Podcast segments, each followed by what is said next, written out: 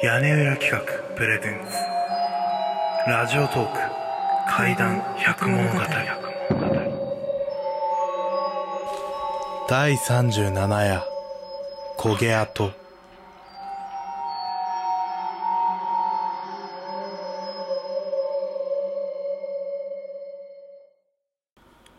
私はいわゆる事故物件に住んでいます。とは言っても、私が住んでいる部屋で事故が起きたわけじゃありません。このマンション、特に私の住んでいる4階が事故物件なのです。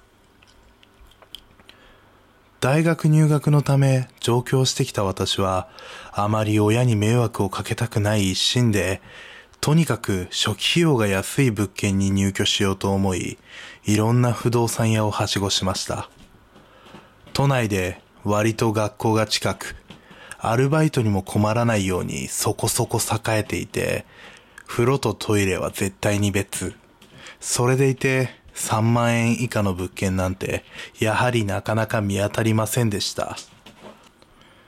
ですが、諦めかけて最後に訪れた不動産屋は違いました。条件通りでどんな物件でもいいなら、と浮かない顔をしながら不動産屋さんは案内してくれました。部屋は少し手狭ではありますが、立地がかなり良く、大学までは歩いて行けるし、風呂トイレも別。そして、室内もリフォームされたばかりなようで、新しくて清潔な物件でした。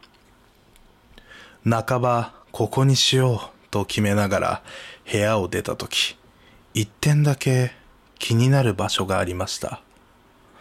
共有部分の廊下はコンクリートが剥き出して、そこに畳一畳分ぐらいの